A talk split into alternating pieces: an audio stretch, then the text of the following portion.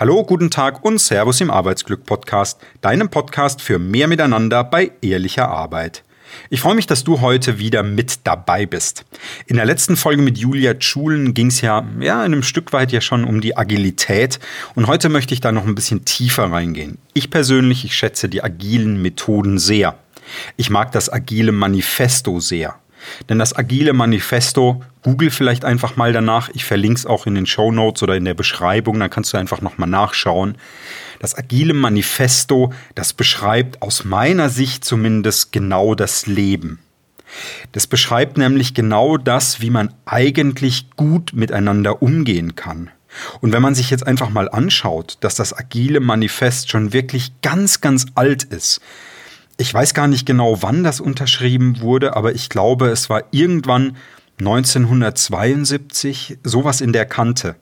Und wenn man sich das einfach mal anschaut, dann liest man als allererstes, wir erschließen bessere Wege, Software zu entwickeln, indem wir es selbst tun und anderen dabei helfen. Durch diese Tätigkeit haben wir diese Werte zu schätzen gelernt. Doppelpunkt. Jetzt kommen vier Werte, auf die möchte ich ganz kurz eingehen. Ich lese das einfach nur vor von der Seite, die ich verlinkt habe. Individuen und Interaktion mehr als Prozesse und Werkzeuge. Also Individuen, Interaktion vor Prozessen und vor Werkzeugen. Funktionierende Software mehr als umfassende Dokumentation. Also gucken, dass das funktioniert, bevor, also die Funktion höher priorisieren als die Dokumentation. Dritter Punkt, Zusammenarbeit mit dem Kunden mehr als Vertragsverhandlung. Also zu schauen, dass das, ich sage ja, das bessere Miteinander, das mehr Miteinander, auch mit dem Kunden. Und Kunden sind auch, ja, interne Kollegen, nämlich genau den, denen du was zu liefern hast. Im Übrigen kann auch dein Mitarbeiter, wenn du Führungskraft bist, kann dein Mitarbeiter auch dein Kunde sein.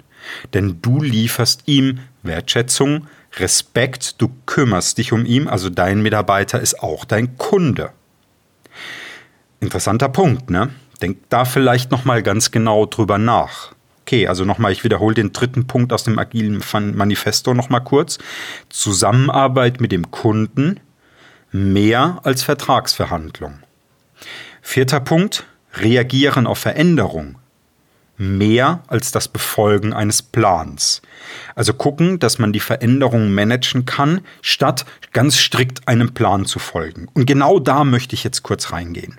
Weil der vierte Punkt, reagieren auf Veränderungen anstatt striktes Befolgen eines Plans, bedeutet ja nicht, dass man keinen Plan haben soll. Und genau das ist das, was ich auch in meinem letzten Projekt erlebt habe. Vielleicht noch mal ganz kurz, ich komme ja aus dem Projektmanagement, aus dem klassischen Projektmanagement, aus der Automobilindustrie. Ich bin ja Maschinenbaumechaniker, also habe eine Lehre gemacht und ich bin Maschinenbauingenieur. Das heißt, ich habe studiert, aber ich habe immer gemerkt, dass mir die menschliche Komponente eigentlich viel ja, was heißt eigentlich, dass mir die menschliche Komponente viel mehr liegt. Also ich kann Teams zusammenhalten, Teams bilden, die Motivation im Team steigern, aber das Produkt selbst, ja, das ist mir wichtig natürlich, denn damit verdient ein Konzern und damit habe auch ich im Prinzip ähm, mein Gehalt bekommen. Der Kunde hat mein Gehalt gezahlt, indem ich ihm ein Produkt entwickelt habe. Mit dem Team zusammen natürlich. Aber ich habe gemerkt, ich muss nicht in der Technik sein. Das können andere besser. Aber ich habe den Technik-Background, ich kann mitreden. Ich verstehe das alles, wovon gesprochen wird, auch wenn ich die Berechnungen nicht selbst durchführe. Und ich war in einem IT-Projekt auch drin. Und da ging es sehr darum, das Team zu stärken, das Team zu motivieren, alle zusammenzuhalten, eine transparente Kommunikation herzustellen, weil das Projekt schon über drei Jahre lief und der Output war nicht so groß. Das heißt, ich war da als letztlich als ja, man kann schon sagen, Experte für Arbeitsglück, denn ich habe für Arbeitsglück im Team gesorgt, dass die Leute auch wieder happy sind. Und es sagte, ein Mitarbeiter, der sagte zu mir, der ist kurz vor der Rente, anderthalb Jahre hatte er noch äh, im letzten Jahr, war das, äh, hatte er noch bis, bis zur Rente. Und er sagte, wenn du da bleibst und wenn du mehr Projekte hier im Unternehmen machst, dann gehe ich nicht in Frührente, dann bleibe ich länger da. Und genau darum geht's mir. Und dann sagte ich, Mensch, das ist super. Und erzähl mir doch mal, was genau macht's denn so besonders, wenn wir zusammenarbeiten? Und seine Antwort war, dass du immer guckst, dass es vorwärts geht. und du fokussierst immer auf das Richtige und du bist einfach so offen und transparent. Und genau darum geht es. Wir hatten eine Führungskraft, die da im, ja, als Stakeholder mit dabei war. Und die hat da mitgemischt in dem Team. Und ich sage mitgemischt ganz bewusst, denn ähm, als mir dieser, dieses Teammitglied genau das so gesagt hab, hat, dann ist mir erstmal aufgefallen, ja, warum eigentlich diese Führungskraft, die das Team vorher ein bisschen mitgeleitet hat, ähm, ja, warum diese Führungskraft gar nicht so beliebt war als Projektmanager, als derjenige, der ein Team steuert. Denn was hat diese Führungskraft versucht? Und da komme ich jetzt nochmal auf den vierten Punkt von dem agilen Manifest zurück. Also, das hieß, reagieren auf Veränderung mehr als das Befolgen eines Plans. Was diese Führungskraft versucht hat, das war immer einen Plan zu verfolgen. Das heißt, einen Plan zu machen und an den klammern wir uns, an den halten wir uns und wir gehen vorwärts. Mit dem Plan. Jetzt ist es allerdings in der Softwareentwicklung so, dass man, ja, was entwickelt, also die, das Team, das, die, das Entwicklerteam, das entwickelt die Software, testet die Software und stellt einen Bug fest. Und mit dem Feststellen dieses Bugs kannst du einfach nicht weitermachen. Und das ist in der Entwicklung von Gaspedalen und Airbags, wo ich auch drin war, mm, ist das nicht viel anders. Wenn ein Airbag getestet wird und du stellst fest, der Luftsack, also dieser Sack, der rauskommt, in den du dann quasi, der dich quasi schützt, wenn der natürlich nicht hält, wenn der vielleicht reißt, äh, wenn, wenn Nähte zu schwach ausgelegt sind, dann ist es natürlich ganz, ganz wichtig, dass man natürlich den Luftsack ja, entsprechend so modifiziert, dass der hält. Genauso macht man auch die Software so stark äh, oder wie auch immer so, so ja, robust letztlich, dass da nichts passiert, dass kein Bug entsteht. Und bei den Gaspedalen war es nicht anders. Und ich könnte jetzt die Liste von dem, was ich entwickelt habe, ganz weit fortsetzen. Und ich bin mir sicher, du hast auch schon dein Beispiel von dem, wo du sagst, ja klar, da muss man einfach justieren. Da kommen wir aus Qualitätssicht einfach nicht drum herum.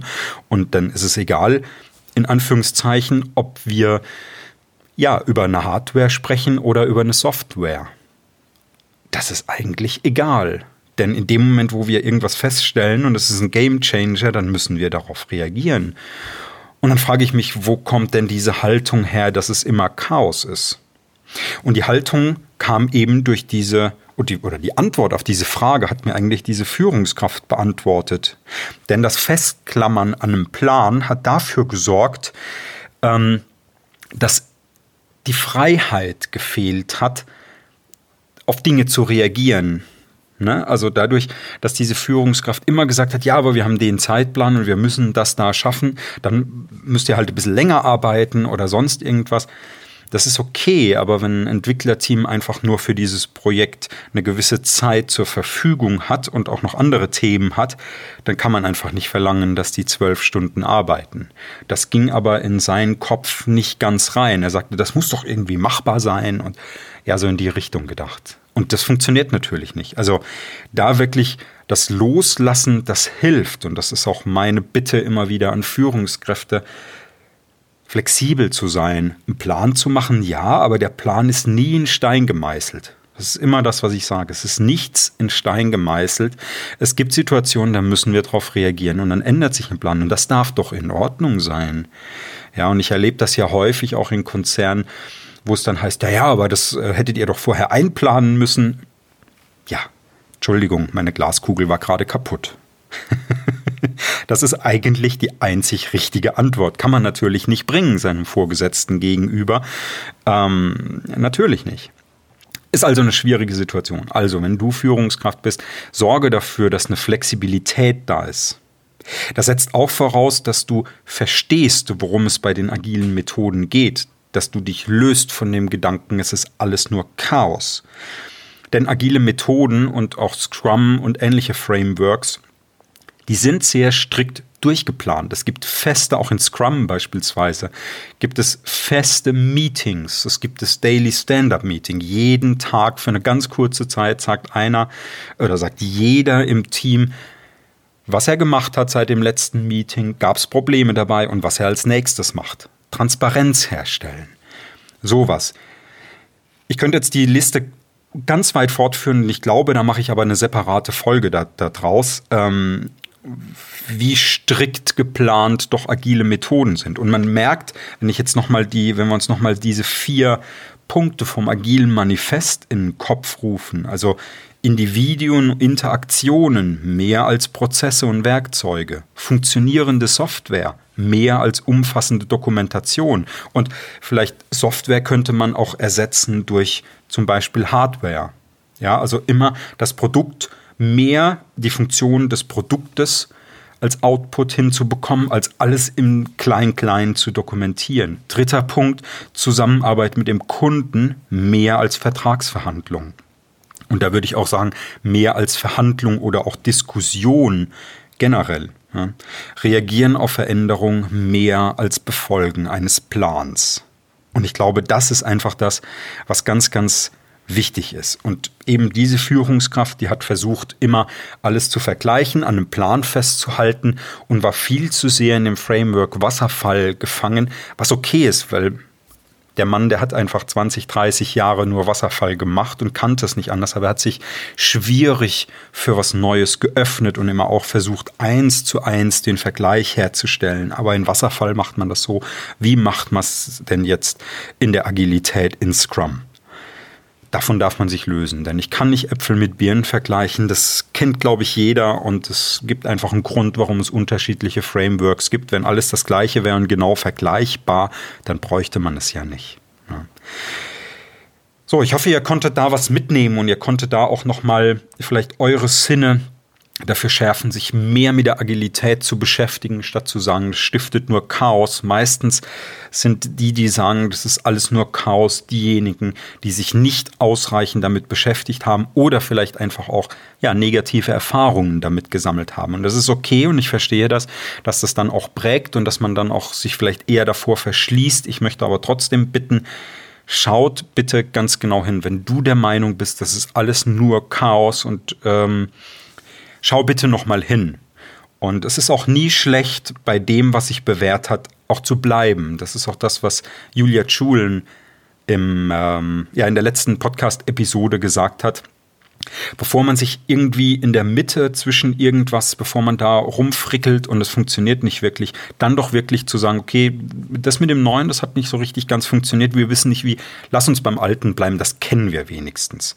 Also Fehler zugestehen und Fehler einsehen und dann Schlüsse daraus zu ziehen, ist immer gut. Und wenn das auch bedeutet, wir bleiben bei dem, was wir kennen, auch wenn wir wissen, es gibt Besseres oder wenn wir versprochen bekommen, es gibt Besseres, wir wissen aber nicht, wie wir es umsetzen sollen, dann bitte dabei bleiben, was du kennst, was ihr kennt und was äh, für euch Best Practice ist. Und wenn ihr Neues wagen wollt, dann bitte holt euch da die richtige Unterstützung wie auch immer das sein kann. In der Agilität braucht es einen guten Agile Coach, es braucht einen Scrum Coach, jemand, der sich auskennt und jemand vor allen Dingen, der auch das Team und alle Teammitglieder und Führungskräfte, Stakeholder, Steering-Komitees, Geldgeber, wer auch immer involviert ist, alle mit reinholen, alle erklären, um was das ist und allen erklären, um was das es geht. Transparenz ist ganz, ganz wichtig, denn sonst hängt der eine in dem einen Framework, der andere hängt im neuen Framework und keiner weiß so richtig wie und was und wo und, und wie jetzt der ne konkret nächste Schritt ist. Und dann geht's schief, dann geht's absolut schief. Ja. ja, ich hoffe, du konntest was mitnehmen und ich wünsche dir ganz viel Spaß beim Umsetzen deine agilen Methoden beim Stöbern im agilen Manifest. Wie gesagt, schau mal, schau dir das mal ganz genau an. Du findest da ganz viele Bücher auch dazu. Ähm, aber ich glaube, wenn du einfach danach googelst und ich verlinke das auch alles noch ein bisschen, dann kannst du da schon mal wirklich viel draus ziehen und bekommst auch schon mal einen ersten Eindruck von dem Mindset. Hey, hat dir die Folge gefallen? Lass mir doch bitte die fünf Sterne und einen Kommentar als Bewertung auf Apple Podcast da oder wo auch immer du diesen Podcast hörst. Wenn du dich jetzt ganz konkret fragst, wie kriegst du das hin, dass dein Team auch wirklich Bock drauf hat auf eine Veränderung, die Veränderung, die du planst, auch mitmacht. Wenn du nicht weißt, wie du das anstellen sollst, wie du den ersten Schritt gehen sollst, wie du deine Mitglieder, deine Mitarbeiter in deiner Organisation, in wo auch immer und was auch immer du vorhast, wie du die integrieren kannst, dann melde dich einfach bei mir und ich kann dir die ersten Impulse dazu geben. Es ist kein Hexenwerk, wenn du genau weißt, wie. Auf meiner Webseite kannst du dir ein kostenfreies Erstgespräch buchen, dann sprechen wir eine halbe Stunde und dann schauen wir, ob ich der Richtige für dich bin und wie wir gemeinsam weitermachen. Florian-volkelt.de, kostenfreies Erstgespräch, schau einfach mal rein und melde dich bei mir und dann schauen wir einfach weiter. Dein Florian vom Arbeitsglück Podcast.